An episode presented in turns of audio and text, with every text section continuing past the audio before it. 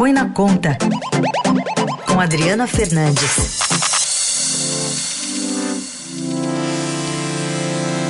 Adri, bom dia. Bom dia, Carol. Bom dia, Raíssa. Bom dia.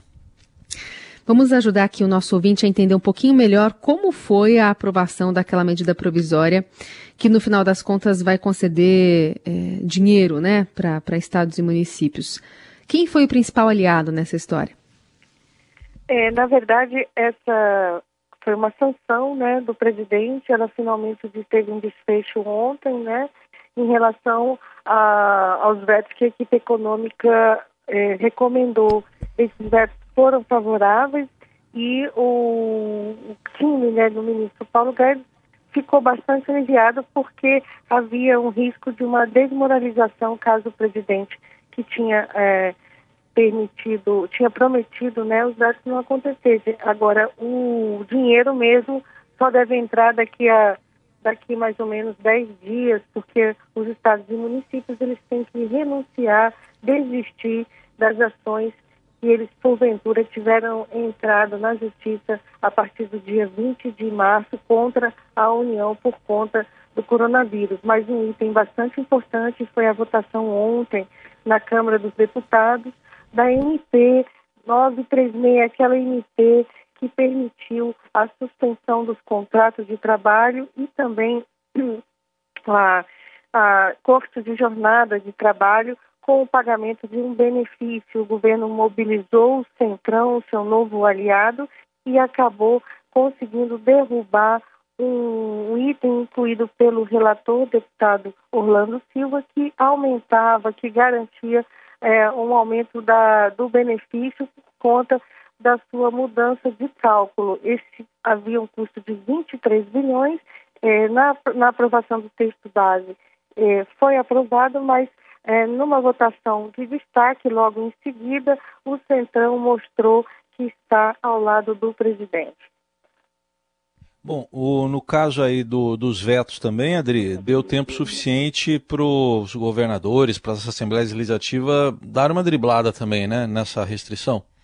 Isso, com certeza, é, não foi uma vitória integral da equipe econômica, porque é, houve tempo não só para os governadores, mas sobretudo também para uh, o presidente Bolsonaro é, garantir aumento aos bombeiros e policiais militares do Distrito Federal, gratificações para a Polícia Federal com a mudança da estrutura, né, é, da alta, do, dos altos cargos é, da, da Polícia Federal e também da Polícia Rodoviária Federal. É, a equipe econômica avalia, Heisen, que tem um item lá que não foi muito explorado, que é como muito importante, que é um item que proíbe durante esses próximos 18 meses, né, além do congelamento dos salários, um item que proíbe o, a, a, a, a, elaborar, a aprovação de medidas que aumentem os gastos de forma permanente, continuada nesse período. Isso, é, na visão da área econômica, vai dar um pouco mais de segurança para o cumprimento do teto de gastos, que é aquele, aquela regra constitucional que impede o crescimento de um ano para outro é, assim, das despesas acima da inflação. Esse ano, que é o ano da pandemia, o teto está tá suspenso é, com outras regras fiscais, mas o problema vai começar a aparecer é, de forma mais é, evidente a partir do ano que vem. Então, essa medida que ficou aí meio que escondida é, foi considerada muito importante pela área econômica.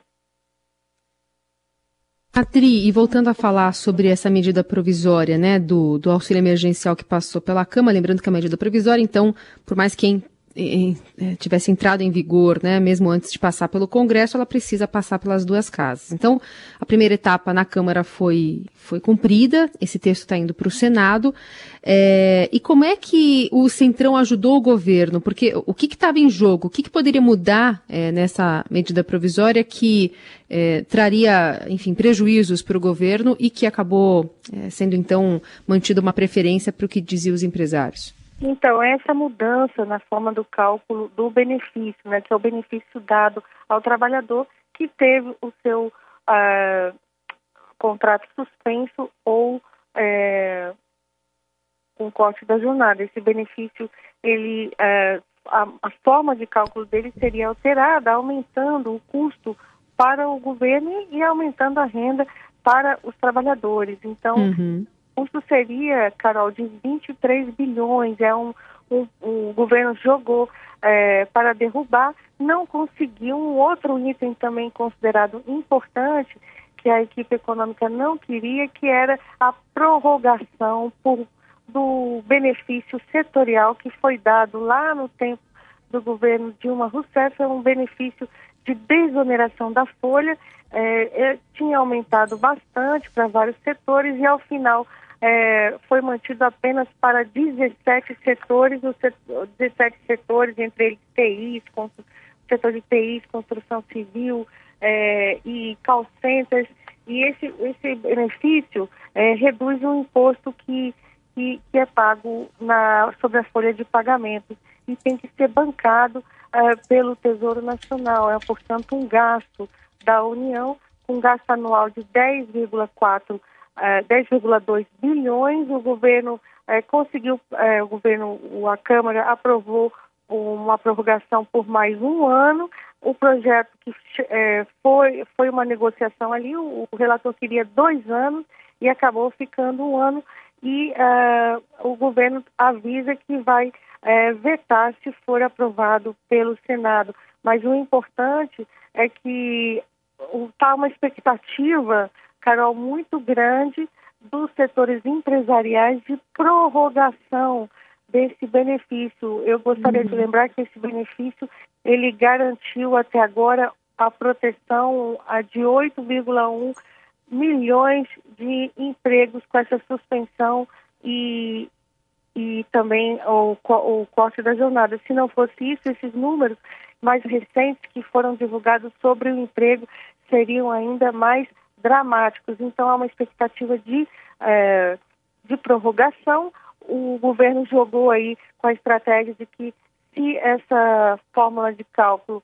é, fosse alterada, dificilmente haveria mais espaço para prorrogar, porque a urgência, é, esse benefício foi aprovado nessa IMP que é, no início de abril a suspensão do contrato tem dois meses, são dois meses. Então, as primeiras empresas que logo no início é, já suspenderam seus contratos, os, já estão aí terminando o prazo e estão querendo, estão pressionando o Congresso para uh, conceder essa prorrogação. Tem um item na NP que o relator incluiu que permite que essa prorrogação do benefício seja feita por um ato administrativo do Executivo, ou seja, sendo aprovada pelo Senado, o próprio governo, sem precisar passar pelo Congresso, poderá prorrogar o benefício e a tendência é que realmente isso aconteça por conta desses, é, dessa, dessa, desses números muito ruins que a gente viu nos últimos dois dias em relação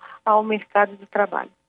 E de pragmático, o que a gente já ouviu até do presidente Bolsonaro é que existe essa intenção de prorrogação, mas talvez não com o valor integral de pagamento que está sendo executado agora. É isso, né?